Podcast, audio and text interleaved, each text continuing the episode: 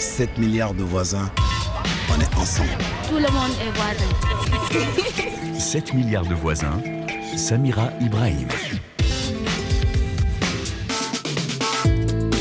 Bonjour les voisines, bonjour les voisins, soyez les bienvenus. Bonjour Romain et Raphaël euh, à la technique. si tu ne sais pas où tu vas, regarde d'où tu viens, dit un proverbe africain. Dans une société de plus en plus globalisée, anxiogène, il semblerait qu'on ait besoin de mieux connaître son histoire familiale. Aujourd'hui, force est de constater que partir à la recherche de ses origines, c'est très tendance. Que l'on soit un enfant adopté, petit-fils de résistants ou descendant d'esclaves, pourquoi ce besoin de savoir d'où l'on vient, de connaître son histoire, est-il si pressant, si essentiel pour se construire et mieux vivre. Quels sont les outils dont on dispose pour réaliser cette quête? Eh bien, nous allons en discuter aujourd'hui dans 7 milliards de voisins avec nos invités à mes côtés dans le studio Lina Swalem.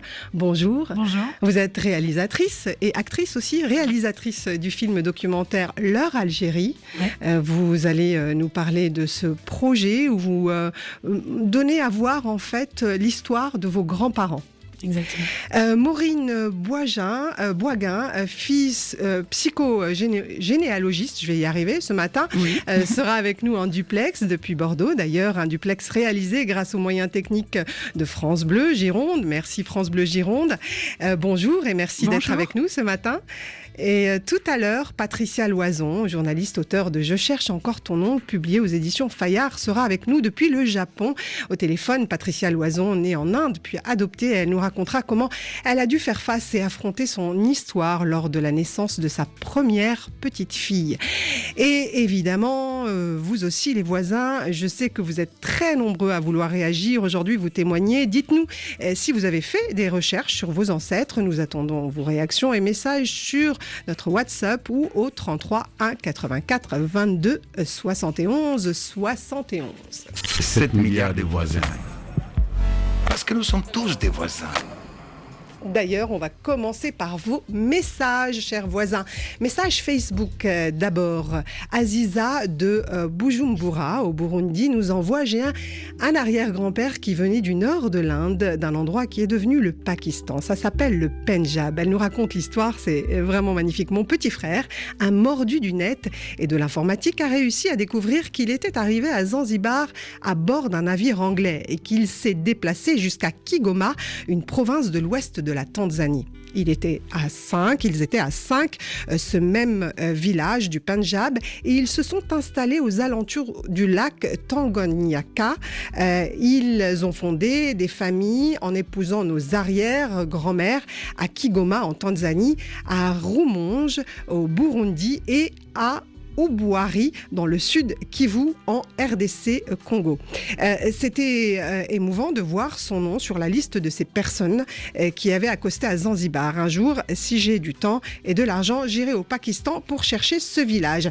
Et Brice de Boaké en Côte d'Ivoire nous envoie Je ne veux pas faire de recherche sur mes ancêtres de peur de découvrir l'inconcevable. J'accepte celui que je suis, l'endroit où je suis, ma nationalité et le fait de savoir que j'ai pour ancêtre originel Adam. Donc vous pouvez également euh, continuer à, réagir euh, sur notre Facebook, notre Twitter et nous appeler au 33 1 84 22 71 71. Et écoutons ce message WhatsApp. Oui, bonjour, c'est France. Actuellement, je suis en Éthiopie.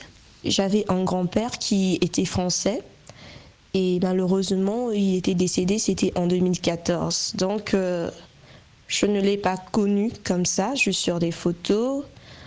Mais je veux en fait euh, connaître d'où je viens, connaître mes racines. J'ai essayé de taper son nom sur Google. J'ai eu quelques informations là où il a travaillé, à Avignon. Il était ingénieur euh, à l'INRA, l'Institut national de recherche agronomique, à Avignon. C'est juste ça que j'ai pu avoir, la date de son décès. Je suis toujours en train de faire des recherches. En fait, je voudrais bien que vous puissiez m'aider à entrer en contact avec euh, ma famille qui est en France, que je ne connais pas. France voudrait retrouver sa famille en France. Aziza voudrait aller plus loin et euh, profite des recherches de son jeune frère. alors que Brice, lui, ne veut rien savoir. Le voile est posé sur son histoire familiale. Il lui suffit de savoir qui, euh, de savoir d'où euh, où il vit euh, et connaître son ancêtre originel Adam. Alors là, je me tourne vers vous, Maureen Boisguin. vous êtes psychogénéalogiste. Qu'est-ce que ça veut dire les racines et, et pourquoi est-ce que nous ne sommes pas tous égaux face à cela? Il y a des gens qui veulent tout savoir et d'autres qui, ne, qui sont juste bien dans leur vie et ils veulent pas aller plus loin. Moi, je pense que, chacun de nous a, envie de savoir. Après, est-ce que c'est permis de savoir? Est-ce que c'est permis de chercher? Est-ce que c'est permis de, fouiller un peu soit dans, des archives ou dans la mémoire ou d'interroger? Ça, c'est une autre histoire, on va dire. Mais euh, au fond de nous, cette, cette quête, ce besoin, en fait, qui est un besoin existentiel de, de savoir d'où l'on vient, c'est-à-dire euh, on est tous issus d'une histoire au-delà de nos parents euh, qui nous donc préexiste et, que cette histoire, elle nous apporte du sens quand euh, on en a, euh, quand, on, quand, on, la connaît. Mhm. Elle apporte du sens dans notre vie. Alors, oui, Est-ce qu'on peut se dire, par exemple, que ce monsieur, Brice, par exemple, est juste bien dans sa vie, il, il a déjà tout ce qu'il faut, il n'a pas besoin d'aller plus loin? Euh, moi, je pense que quand euh, il, vous, il vous envoie un message en disant je ne veux pas faire de recherche, euh, mhm. il y a quelque chose aussi en lui. Enfin, il me semble qu'il dit le contraire. Oui. Euh, qui dit le contraire, parce que soit vraiment ça ne l'intéresserait pas, ça ne l'intéresse pas, et à ce moment-là il n'envoie pas de message, il écoute peut-être même pas l'émission. Mhm. Mais là, le fait en fait de poser un message, euh, moi j'entends quand même qu'il euh, y a un désir de savoir qui est un désir complètement légitime.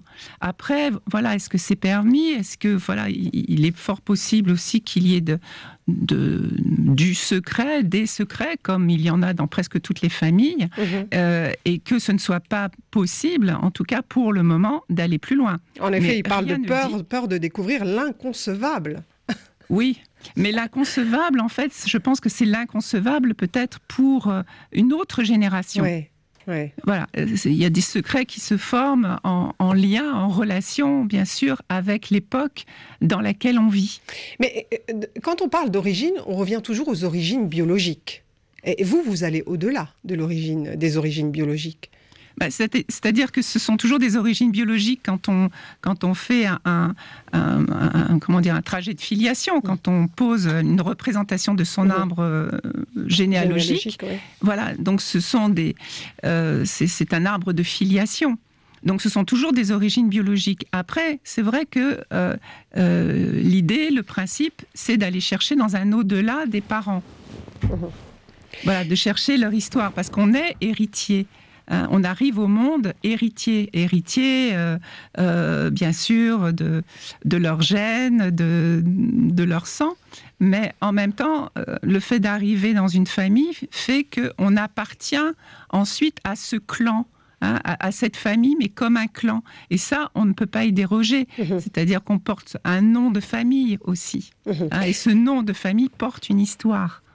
Lina Swalem, vous, vous êtes toute jeune réalisatrice, euh, donc vous venez de réaliser un documentaire, Leur Algérie, et vous euh, parlez euh, de l'histoire de vos grands-parents algériens arrivés en Auvergne dans les années 50. ce film a été récompensé par de nombreux festivals, d'ailleurs même là au Festival de Cannes, en marge du Festival de Cannes, au marché du film, où vous avez remporté le premier prix Doc in Progress. Votre film se distingue parmi 24 projets internationaux alors que vous racontez une histoire vraie, authentique, celle de vos grands-parents. Comment euh, vous, vous, vous, clairement, vous n'avez pas peur d'aller farfouiller, fouiller. Euh, euh, comment vous est venue cette idée et pourquoi leur demander de raconter leur histoire? Alors le film n'est pas encore fini, il est en cours de, réalisation, mais j'espère bientôt fini. Donc les prix que j'ai eus, c'est pour m'aider à, le terminer. À le développer et à le terminer, oui. Euh, mais c'est déjà incroyable de voir qu'il y a autant d'intérêt à cette étape. Pardon.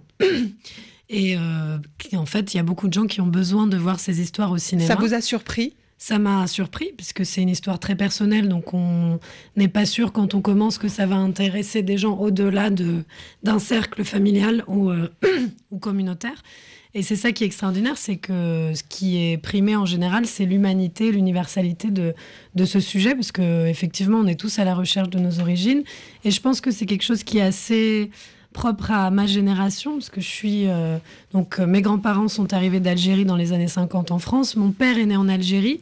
C'était une génération qui posait pas de questions. C'était une génération qui ne mettait pas en doute la parole de, de ses parents. Et nous, en fait, on est après tout ça dans un silence énorme et on dit bah on ne peut pas se construire sur du silence, on ne peut pas se construire sur euh, des grands-parents. Est-ce qu'ils ne posaient pas de questions parce qu'il y avait une souffrance qui était détectable chez leurs parents et une pudeur euh, Ou est-ce qu'ils ne posaient pas de questions parce qu'ils avaient euh, aussi un avenir à, construire? Je pense que c'est un mélange. effectivement, il y avait une souffrance, il y avait des efforts qu'on ne pouvait pas. Enfin, C'est-à-dire, on ne peut pas poser des questions à ses parents quand on voit tous les sacrifices qu'ils mm. ont faits pour nous mener à un endroit plus confortable, entre guillemets. Donc les enfants ne posaient pas de questions parce qu'ils se disaient on a déjà de la chance d'être ici et ils voyaient leurs parents travailler énormément et ils n'osaient pas mettre en doute leurs décisions et ni demander voilà pourquoi on est parti, pourquoi on revient pas. C'était des choses qui se faisaient pas et c'est une génération à l'époque où on ne pose pas ce genre de questions à nos parents. Mhm. On ne veut pas les perturber. Maureen euh, Boisgaine, euh, quand euh, vous entendez cette histoire, que là, Lina nous, nous, dit que le film, évidemment, a été quand même, il, est attendu, mhm. il a mhm. été primé. C'est normal qu'une histoire aussi personnelle puisse toucher autant de, de, de gens, qu'on s'y retrouve tous finalement? Oui, on s'y retrouve tous euh, parce qu'on est mm, mm, en général assez, euh, euh, assez sensible et, proche en fait des grands-parents, qu'on les ait connus ou pas. Et justement, quelqu'un, je crois, si je sais plus si c'est par WhatsApp ou par Facebook, ou qui, qui dit effectivement qu'il y a un grand-père qui est né, un arrière-grand-père qui est né au, au Punjab. Voilà, donc ça fait, si vous voulez, ce sont des personnes, ça fait un trou quelque part dans le tissu familial quand on les a pas connus. Et, donc, ceux qui descendent finalement de, ces personnages euh, gardent en mémoire quelque chose euh, de ces, du lien Mhm. avec ce que l'on n'a pas connu. Mais, ça, c'est pour Lina. En revanche, quand elle dit que entre euh, le film euh, a participé donc euh, à, de nombreux festivals et puis 24 films quand même en lice, et, c'est celui qui, qui, gagne finalement le premier prix. comment l'expliquer? Comment expliquer qu'une histoire aussi personnelle puisse toucher autant de monde? Alors, je pense qu'il y a plusieurs choses. Il y a l'histoire déjà de l'Algérie, qui est, mm. et c'est pas, c'est pas anodin, c'est déjà une histoire en soi, l'Algérie et les rapports de l'Algérie avec la France. Bien sûr. Euh, il y a l'histoire de la migration. Euh, parce que c'est aussi ce qu'on appelle une clinique, c'est-à-dire qu'il y a des problématiques particulières aussi quand il y a euh, la, migration. Et puis, il y a une histoire intrafamiliale aussi par rapport au fait que, alors je ne sais pas si c'est les grands-parents qui ont migré ou si ce sont les parents qui ont migré, mais en tout cas, il y a cette, ce qu'on appelle cette nostalgie mm. aussi. Euh, où le regard ou une partie du cœur, on va dire, des parents ou des grands-parents est tourné ou reste en fait euh, reste en Algérie. Et l'enfant, en fait, il perçoit, il perçoit de toute façon cette, cette douleur, euh, cette peine. Euh, d'avoir quitté le sacrifice effectivement que ça a mm. représenté. Donc il y a toujours, je pense que ça c'est une des choses les plus importantes à garder en l'esprit, c'est que les enfants essayent toujours alors on va dire de réparer, mais en tout cas de compenser, voilà, là de où, réconcilier, il y a, du manque, ou de réconcilier aussi. Oui, en fait, ils font le lien. Ouais. c'est intéressant ce que vous dites. Je vous laisserai, euh, Lina, euh, rebondir euh, sur ce que vient de nous dire Maureen Boisgaine. En revanche, je vous propose tout de suite d'écouter le témoignage de Sarah qui nous appelle de Dakar, au Sénégal. Bonjour Sarah. Bonjour à 7 milliards de voisins. Bonjour, comment allez-vous? Je vais bien, merci. Alors, racontez-nous. Ah, bonjour, moi je suis petite fille euh, d'une héroïne. Oui. Je n'ai pas connue. Elle s'appelle Aline Cité Diata. Oui. On l'appelle euh, la reine rebelle et insoumise de la Casamance. Donc vous êtes la petite fille de, de, de, la résistante Aline Citoé Diata. Ah oui, c'est oui, c'est comme ça. Mhm. bon, depuis qu'on m'a parlé de ça, je ne cesse de, je ne cesse de, de dire partout et de crier un fois que je suis sa petite fille. Je fais partie de sa lignée et ça fait plaisir de savoir ça. Mhm. Mhm. Vous, vous en êtes fier et vous vous sentez appartenir à un clan, à une famille euh, illustre. Ah oui, Oui. c'est comme ça. Oui. Et, et comment, comment vous dites que vous repartez euh, sur ces traces? Vous recherchez euh, énormément euh, de, de documentation, de choses sur votre grand-mère. Qu'avez-vous découvert? Euh, euh, elle était la petite sœur de, de la mère de mon père. Mhm. Oui. Euh, et comme elle, elle était, tu sais, là-bas, là où elle habite en, en Casamance, Oui. il y a les dames qui ont des, qui ont des, qui sont comme les reines, quoi. Oui. Il y a les, il y a les reines, il y a le roi. Et elle, euh, elle appartient à la, à la, à la lignée des À la lignée des. D'accord. Et, et vous, vous dites euh, aujourd'hui, Sarah, que vous racontez cette histoire à votre petite fille de deux ans et demi, Oui. c'est ça? Mais oui, oui, je le dis. faut Donc, il y a une transmission. Mm. Oui, c'est une transmission qui ne doit pas éteindre. hein. On doit porter le flambeau faux très fort. Qu'est-ce que ça a dire, changé euh, dans votre vie, Sarah, de savoir euh, que euh, Aline Sitoué Diata était votre grand-mère? Ça me rend plus fort parce que, comme, comme, comme j'ai j'ai, lu dans les documents, elle a, elle a commencé très tôt. Parce qu'avec la culture Yola, on disait que quand les filles euh, voyaient les règles pendant leur période, Mhm. on considérait la fille euh, comme elle ne faisait pas partie de, du peuple. Elle était écartée carrément. Et c'est elle qui a, est-ce qui s'est rebellée la première pour dire non, c'est pas normal.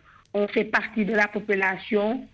Euh, la période de nos règles aussi, ça nous fait, ça ne fait pas partie, euh, ça ne fait pas quitter des hommes, on est des hommes. Donc elle avait un rôle important en tant que femme Oui. dans, dans- dans la communauté, au sein de la communauté. Oui. Sarah, Elle merci. avait déjà commencé dans la communauté Oui. avant de, de, de- se battre avec les colons. D'accord. Sarah, merci infiniment euh, de votre témoignage.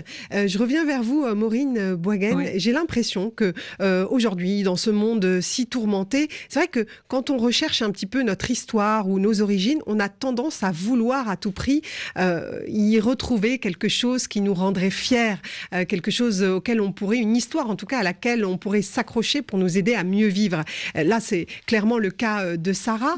Euh, Est-ce que ça nous aide vraiment euh, finalement à, pouvoir euh, se sentir euh, heureux et, appréhender la, et appréhender la vie, comment dire, plus sereinement Alors là, oui, c'est vrai que c'est, ça fait une légende quelque part, une Mhm. légende familiale, et, et ça donne des, des forces en fait. hein. Il y a quelque chose de la transmission dans la résistance, dans se tenir debout, d'être une femme, dans le féminisme aussi. En plus, oui. Euh, voilà, donc c'est c'est vraiment très important.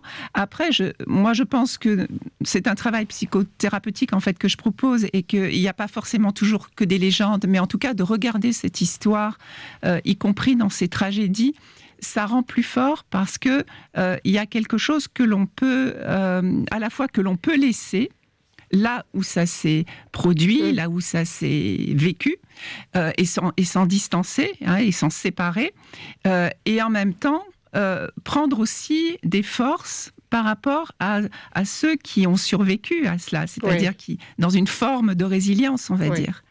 Donc comprendre pour euh, ne pas subir et pouvoir dépasser. euh, oui, et puis apporter du sens aussi à notre vie, parce que de toute façon, la- la- une des fonctions de la famille, c'est la transmission.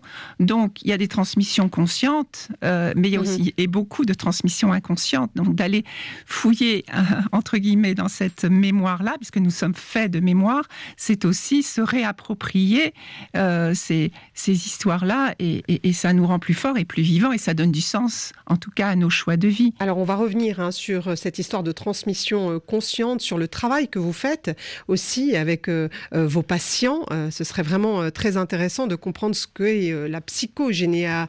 Logie. Donc, Lina, peut-être revenir sur ce, cette histoire de lien euh, qu'on a évoqué ou que Maureen a évoqué tout à l'heure, la réparation, que euh, vous, vous le dites vous-même, votre papa euh, n'a pas eu, on va pas dire le courage, mais il n'a pas eu l'utilité de poser des questions à ses parents. Et vous, vous le faites tout naturellement. vous avez senti aujourd'hui qu'il y avait une sorte de, de, réconciliation, de lien comme ça Oui, absolument, parce que justement, pour rebondir sur la transmission, l'exil a, créé un trou de transmission, justement, parce que le mhm. fait d'avoir migré euh, ne leur a pas permis de transmettre leur histoire comme, ils l'auraient fait s'ils étaient restés là-bas. Du coup, en fait, mon père, qui est la, la première génération à être né dans un autre territoire, euh, a souffert de ce manque de transmission et c'est aussi pour ça qu'il n'a pas pu me transmettre ces mm. choses-là. Donc quand moi je lui dis pourquoi tu m'as pas transmis, lui-même dit mais parce que moi-même je ne savais pas.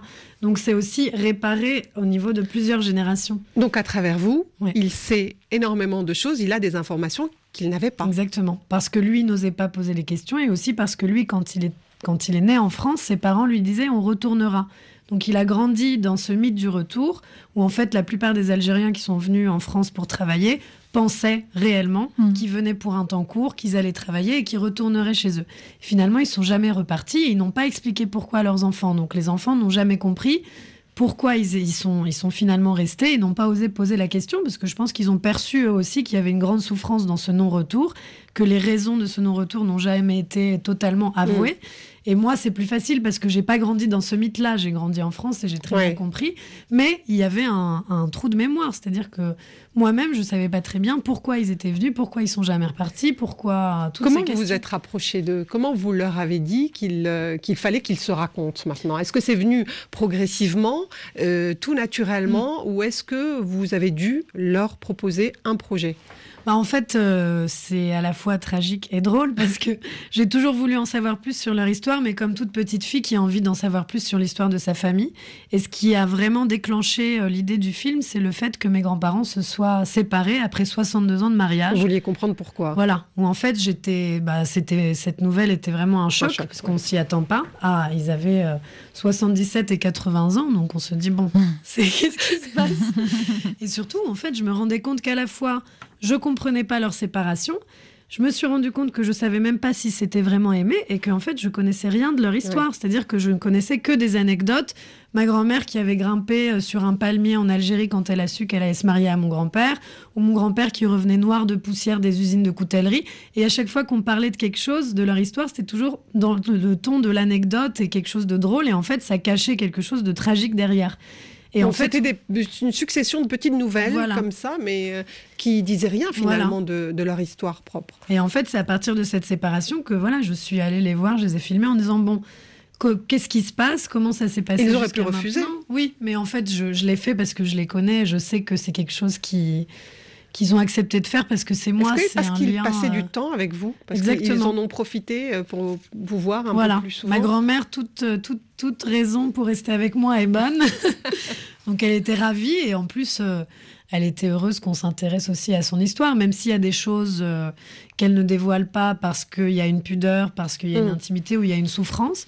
Et mon grand-père, pour le coup, lui, il s'est enfermé dans son silence, donc c'était beaucoup plus difficile. Vous comprenez pas pourquoi ça vous intéresse. Comprenez pas pourquoi. Et pour lui, parler du passé, euh, c'est inutile, c'est derrière. Euh, et en fait, petit à petit, et c'est ça qui est intéressant dans le film aussi, je pars d'un silence de plomb. Mm. Et j'arrive à comprendre en fait que s'il est dans le silence, c'est parce que lui-même n'a pas vraiment accepté mm. Bah, il a grandi dans le, dans, il a vécu dans le mythe du retour. Et puis il fallait avancer peut-être. C'est ça. Il, fallait faut que ça glisse, il faut euh, avancer. Il fallait oublier. Alors, euh, Maureen Boisgain, on a vraiment besoin de vous là, parce qu'il y a un mhm. vrai triptyque. Les grands-parents, euh, les parents, et puis Lina, Lina qui décide de tout déterrer. Alors, j'imagine que ça doit apporter à l'ensemble de ce triptyque, mais qu'est-ce que ça apporte à chacun d'entre eux? Alors, euh, je pense que pour les grands-parents de Lina, certainement, c'est un soulagement aussi de pouvoir parler, en fait, d'être délivré aussi de, euh, de, ce, de, ce, silence. Donc, euh, je pense que c'est un, réel, c'est très thérapeutique, on va dire. pour le, du côté du père de Lina, certainement, bah, sa fille permet, enfin, sa fille fait la démarche que lui n'a pas pu faire et, remet du lien, en fait, et, et, c'est comme un remaillage en, quelque sorte. Mhm. Et puis pour, pour Lina, bah, certainement aussi c'est soulageant parce que euh, d'être face euh, certainement à des, euh, à des trous, à des, à des souffrances, en tout cas à une part peut-être de son père qui, comme il ne pouvait pas questionner ses parents, a gardé quelque chose euh, en lui où il ne pouvait peut-être pas être complètement présent et où il était certainement aussi peut-être, enfin j'imagine, ce sont que des hypothèses bien Mhm. sûr, euh, peut-être très sensible sur certaines choses, en tout Bien cas euh, pas forcément dans une transmission. En tout cas, elle a fait suffisamment de recul pour pouvoir le faire. Oui, oui, oui, oui. Et c'est plus facile toujours, euh, en tout cas dans le lien entre les grands-parents et les petits-enfants, parce qu'il y a une distance émotionnelle Oui, oui, oui. qui- qu'il n'y a pas dans le lien parent-enfant. Alors, puisque vous parlez de distance émotionnelle, on va essayer de comprendre ce que c'est que la psychogénéalogie. Euh, Maureen Boisgaine, euh, en quoi consiste votre travail? Alors donc, euh, le- le- le- le- donc moi je m'intéresse au- bon, aux transmissions Mhm. euh, d'une histoire familiale, du, du passé familial, aux transmissions euh, la plupart du temps inconscientes, c'est-à-dire beaucoup bah, de, de non-dits, de secrets, de silence, mais aussi, et ça en fait partie d'ailleurs, beaucoup de deuil non fait. Donc là, inévitablement, on en trouve dans toutes les familles. Et il y a des, des parents, quelle que soit la génération, qui restent en, en souffrance euh, d'avoir perdu euh, leurs parents, quel que soit l'âge auquel ils l'ont perdu, et qui n'arrivent pas, euh, enfin, ou une partie d'eux, en tout cas, n'arrive pas à se relever pour faire face euh, en tant que parents à leurs propres enfants. Mm. Donc, ça fait comme des décalages Mm. en quelque sorte. Euh, moi, dans mon travail, en fait, euh, je propose aux personnes de comme de reconstituer un arbre généalogique avec les informations dont, que, les personnes peuvent que les informations que les personnes peuvent recueillir, à savoir euh, des, prénoms, les prénoms, des dates de naissance, de mariage, de décès, euh, les événements, les métiers. Et à partir de ça, ça crée, ces, informations-là créent un- comme un- un- une trajectoire à la fois visible, mais aussi invisible, pour, euh, pour comprendre, euh, le, pour aller chercher du sens. Et comment faites-vous quand que- il manque des informations, quand on ne sait pas euh, qui, est, qui sont ses parents biologiques Ou même l'endroit où l'on est né? Oui. Alors euh, là, c'est vrai que c'est plus compliqué, bien entendu, Mm. mais en même temps, le fait euh, d'avoir été donc euh, bah, a- abandonné et adopté, Mm. ça crée en fait une histoire déjà. Il y a déjà une histoire, même si on ne connaît Mm. pas l'identité de nos géniteurs, euh, il y- il y a déjà une histoire. Et nous nous construisons psychiquement avec ces histoires, y compris dans les manques, dans les vides, Mhm. dans les creux, on se construit avec.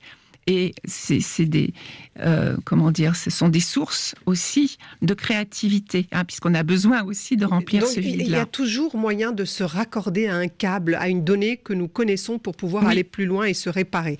Je vous propose euh, maintenant euh, d'écouter Joanne. Joanne est avec nous en ligne depuis l'île Maurice. Bonjour Joanne, comment allez-vous? Bonjour. Joanne, racontez-nous.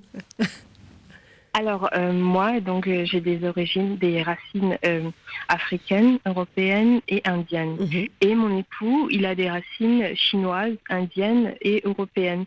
Donc moi, je suis super fière de de, de, nos, de nos racines en fait. Et en ce moment, je suis enceinte. Et là. euh, ben, c'est- Félicitations. C'est le plus beau des cadeaux. Donc c'est le plus beau des cadeaux que je puisse offrir à mon enfant en fait. Mais j'ai aussi remarqué que dans la famille, il y a certaines personnes qui sont qui ont honte de certaines de leurs racines. Ben, je trouve que c'est très dommage. Parce que Pourquoi? on a, ben, ils veulent pas dire qu'ils sont des descendants d'esclaves, Mhm. par exemple. Mhm. C'est honte pour eux, mais moi, c'est une fierté de savoir que j'ai des ancêtres qui sont sortis des, sont les, immigrants, les coulis qui sont venus à Maurice, qui étaient pleins d'espoir et qui, voilà, si je n'avais pas survécu, ben, je serais pas là aujourd'hui. Et voilà, donc c'est tout l'héritage, tout, tout. Pour vous, c'est une richesse. C'est ce que disait richesse, Maureen voilà. Il faut euh, reconnaître son histoire, même les zones d'ombre, puisque ça nous rend euh, plus forts. Ça nous aide à, Exactement, à voilà. aller plus loin. Oui, c'est ça. Parfaitement, ouais. Mhm.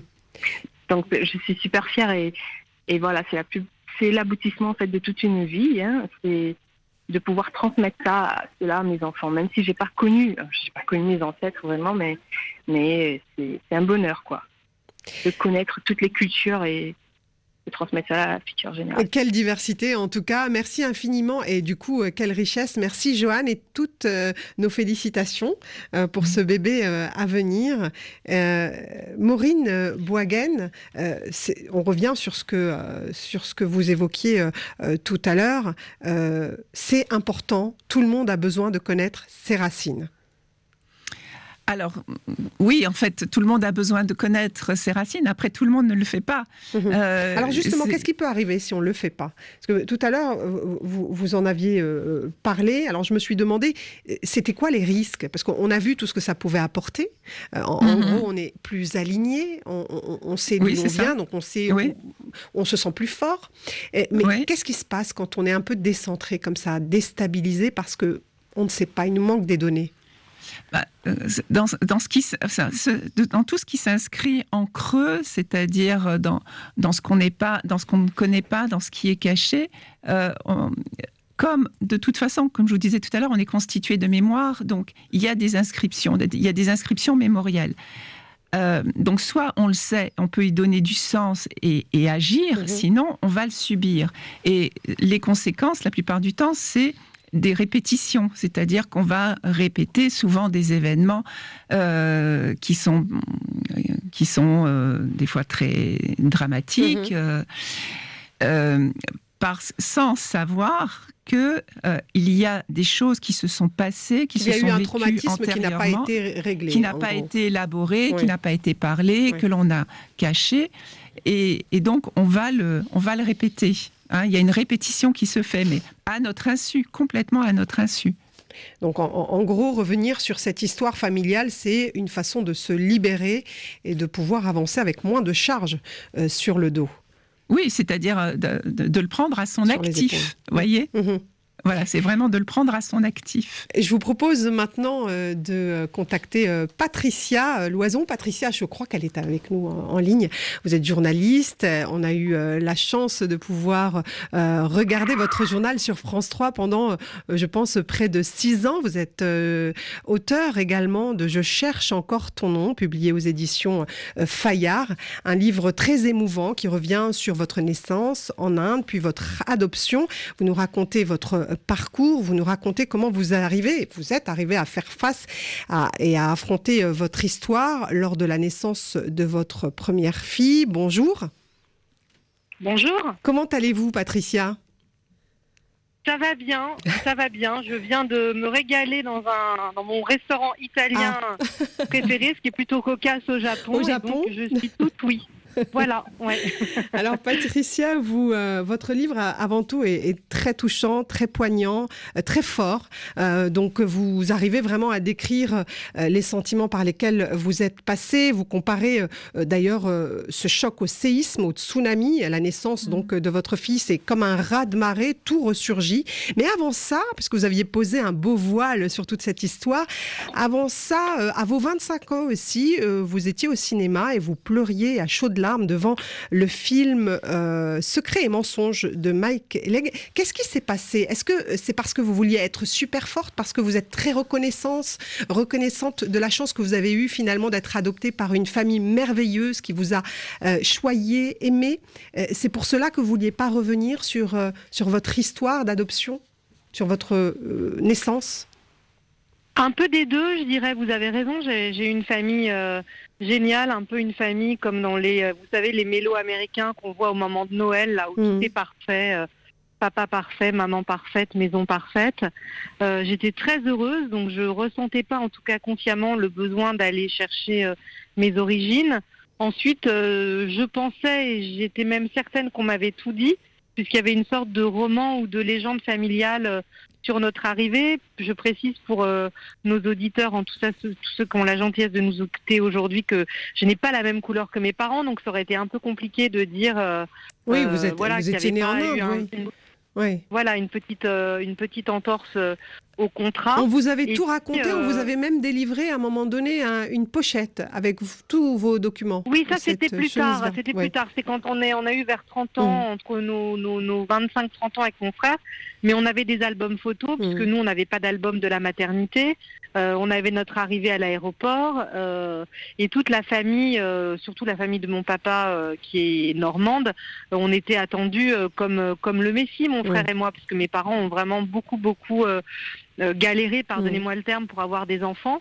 Et donc voilà, tout était sur la table et j'ai jamais vraiment eu besoin de de chercher autre chose que ce que j'avais à profusion euh, sous mon nez et, et- et devant moi. Et c'est vraiment à chaque fois euh, contre ma volonté. Alors vous allez me dire, allez voir le film Secret et mensonge, euh, le nez au vent, c'est quand même un acte manqué. euh, on ne peut plus royal parce que c'est quand même une histoire qui faisait très fortement écho à la mienne et j'allais pas Mm. forcément le, le voir pour ça.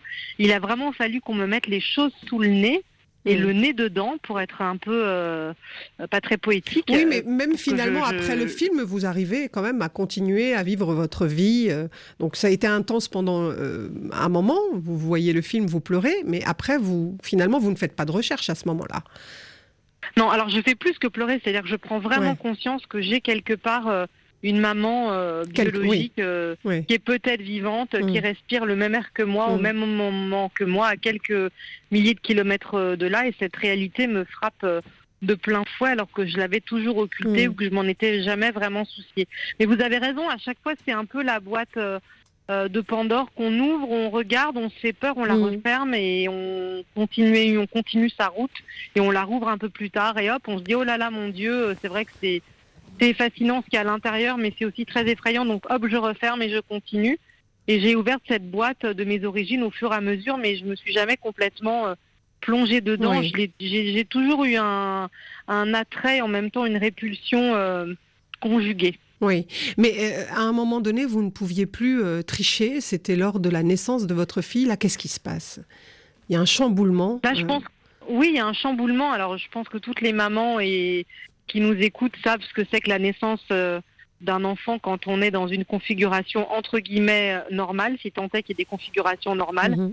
Mais quand en plus euh, vous n'avez plus jamais eu de lien avec votre maman biologique, donner la vie à votre tour, alors que les gens qui vous ont élevé n'ont pas pu eux-mêmes euh, procréer, c'est quand même euh, déjà si ça avait été un jour heureux avec mes parents, ça aurait été très fort Mm. pour toutes ces raisons.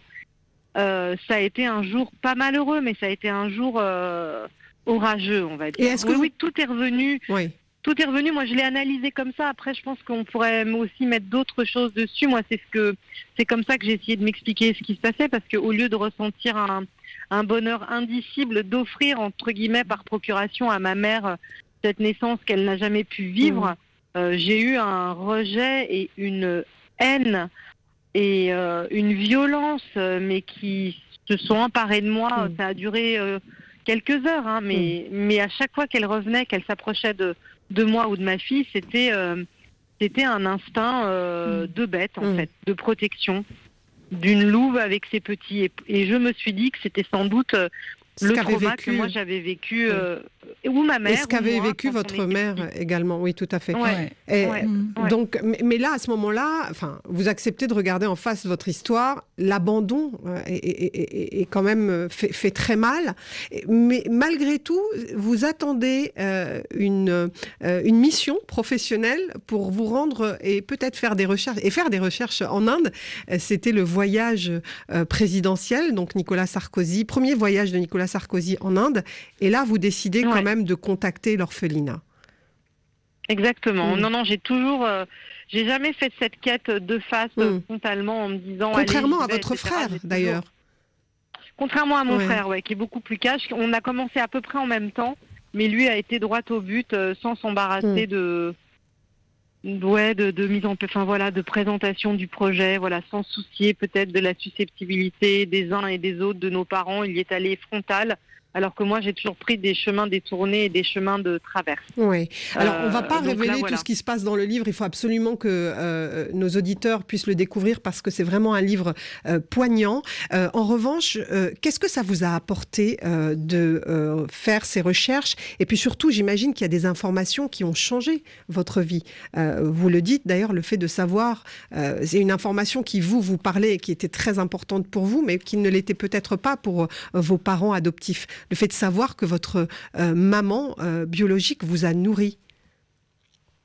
Oui, complètement. En fait, ce que, ce que je pense d'avoir plongé dans les archives et d'avoir été euh, euh, volontaire pour faire cette, euh, cette enquête sur, sur moi-même et sur mon passé mmh. et sur mes origines, c'est que je pense que je me suis réapproprié cette histoire. C'est-à-dire qu'on m'a toujours, comme je vous disais tout à l'heure, raconté une belle histoire et pour mes parents, ça n'a pas été qu'une belle histoire, mais en tout cas la conclusion, mon arrivée, celle de mon frère ont été ont fait de toute leur douleur et de toute leur quête finalement une belle histoire. Mais moi, ce qu'on m'a raconté, c'est à partir du moment où je suis arrivée. Et donc, ça a toujours été une belle histoire, la petite fille des rues euh, qui finalement euh, arrive dans une famille et a cette vie. Alors, mes parents, c'est moi qui dis ça, ne l'ont jamais euh, dit comme ça, mhm. mais je, savais que j'étais sans doute née dans un dans un milieu, voilà, désargenté, fragilisé, mhm. etc. Et, le fait de, le, de réécrire, de, de, de lire avec mes yeux et ma sensibilité et ma perspective et mon point de vue sur ce qui m'était arrivé. C'est pas du tout pareil le point de vue d'un enfant qui a été abandonné sur euh, ses origines. Et ça n'empêche pas l'amour pour sa famille adoptive, bien, au contraire. Mais c'est pas le même point de vue que les gens qui vous ont adopté. Mes parents, ils voulaient un enfant, ils voulaient construire une famille. Et c'est pas par, euh, comment dire, c'est pas sciemment, ni par mépris, ni par euh, désintérêt qu'ils ne sont pas plongés dans ce qui m'était arrivé avant. Mais eux, leur histoire a commencé avec nous et ils avaient qu'un seul souci, je pense, c'était de construire leur histoire. Sauf que nous, il nous en manquait quand même un sacré bout, même si ça peut euh, paraître euh, les gens voilà qui font peu de cas de, de, ce qui a pu m'arriver comme à d'autres quand j'ai accouché ou des, des flashs que j'ai pu avoir. Mhm. Euh, doivent se dire voilà c'est des écubrations psychologiques ou de, de, de, divan à la petite semaine mais non je pense que c'était juste des piqûres de rappel qu'on mhm. a eu une histoire sur même si elle a été courte même si elle a été intense euh, le fait de devoir quitter sa maman euh, biologique à, à 5 mois ou 6 mois, mm. je, je, pense que ça fait partie des choses les plus violentes, les plus douloureuses. Et que ça impacte, quoi qu'il euh, arrive, votre vie. Oui, exactement, je pense. Patricia Loison, merci infiniment d'avoir été avec nous. Merci euh, d'avoir euh, euh, partagé votre histoire aussi, parce qu'il faut un sacré courage de faire des recherches sur soi, sur son histoire, mais de la partager, c'est encore autre chose. Merci infiniment. Je recommande vraiment votre livre. Je cherche encore ton nom, paru aux éditions Fayard. Et à très bientôt. Et je vous laisse faire le tour ou la tournée des super restaurants italiens au Japon. Et revenez-nous vite. Merci, au revoir. Euh, je vous propose maintenant, avant de faire un petit point euh, sur tout ce qui a été dit, euh, de parler un petit peu de, l'ADN, hein, parce qu'il y a beaucoup de recherches, il y a beaucoup de films, de documentaires, n'est-ce pas, Lina, de rédaction de, de, bio d'un ancêtre ou d'un ou même d'effectuer d'un arbre un arbre généalogique, mais tout ça pour savoir d'où l'on vient. Il y a aussi les tests ADN qui sont très très à la mode. Euh, Marvin, 29 ans, jeune métisse avec des origines guadeloupéennes, italiennes et bretonnes, en décembre dernier, a fait un test ADN pour essayer de comprendre d'où il venait et les résultats ont révélé quelque chose d'assez surprenant. On va écouter, c'est un témoignage recueilli par Inès Edel Garcia.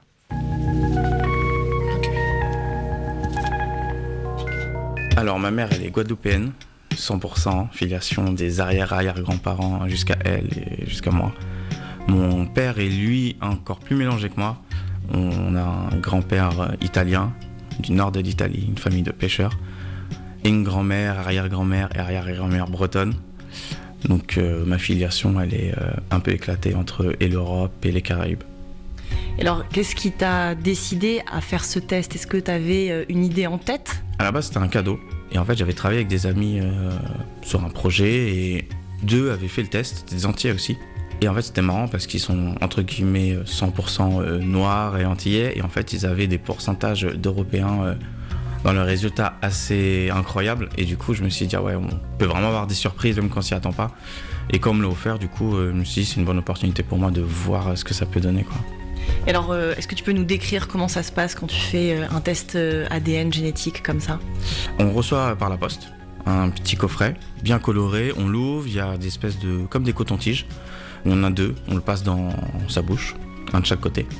Après, on le met dans un espèce de petit tube et on l'envoie euh, aux États-Unis. Et après, on attend les résultats. Qu'est-ce qu'ont donné les résultats de ton côté? Euh, Je sais que je suis mélangé, je sais que les Antilles sont un peu éclatées et que l'Europe, euh, c'est un grand mot.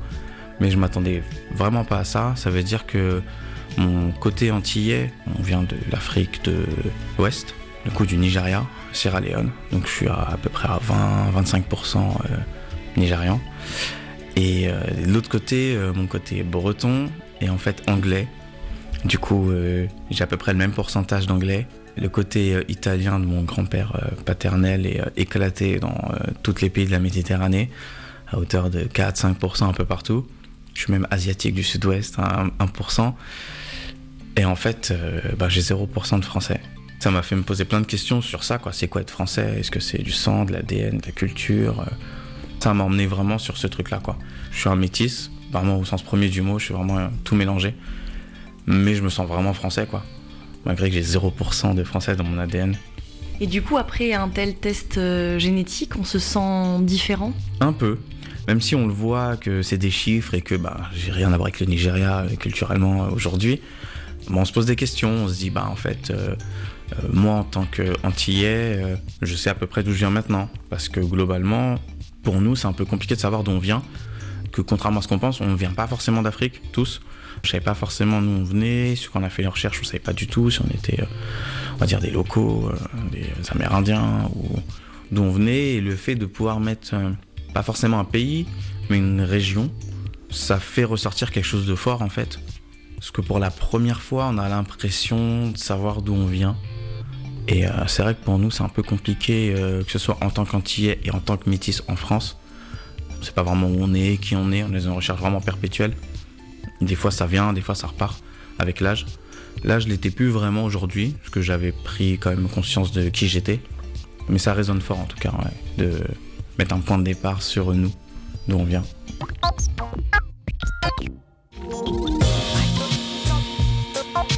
Résultat surprenant, en effet. C'était un témoignage recueilli par Inès Edel Garcia. Alors, Lina, convaincue par le test ADN ou pas du tout? Moi, j'ai toujours été curieuse, mais j'ai pas envie d'envoyer mon ADN aux États-Unis pour l'instant. Oui, parce qu'en France, euh, ce n'est pas permis. Maureen Boisgaine, euh, vous vouliez réagir sur le témoignage euh, de Patricia Loison. Oui, pour moi, c'est vraiment, enfin, merci de, en tout cas à elle pour ce, partage et puis son, écriture. Euh, en tout cas, pour moi, c'est complètement illustratif euh, de, euh, de tout ce qui est inscrit en nous en termes de mémoire. Donc, c'est pas seulement une mémoire, ce sont des mémoires.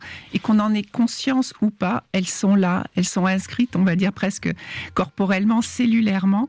Et, quand euh, ben, on, peut partir à la recherche ou quand on peut les reconnaître, eh bien, ça nous réenracine en fait dans notre vie.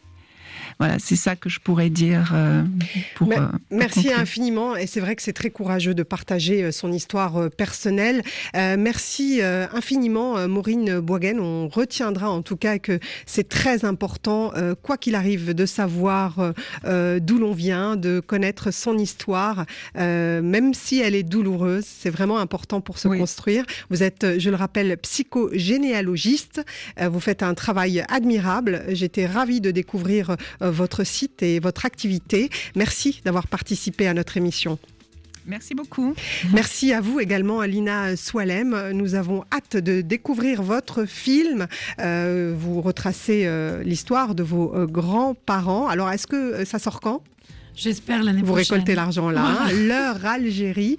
Et euh, n'oublions pas, et ça aussi, ça fait partie de l'histoire, vous êtes évidemment la fille de Zindine euh, Soualem, acteur, comédien, et de Hiam Abbas, actrice, comédienne euh, d'origine palestinienne, et votre papa est d'origine algérienne. Donc vous êtes franco-algéro-palestinienne. Et française, évidemment, vous, vous, le revendiquez. donc, et merci également à Patricia Loison qui était avec nous. Merci à toute l'équipe de 7 milliards de voisins. Merci à Sigrid Azeroal, à Romain Dubrac, à Cécile Lavolo, à Delphine de Dianous, Arthur Toussou et euh,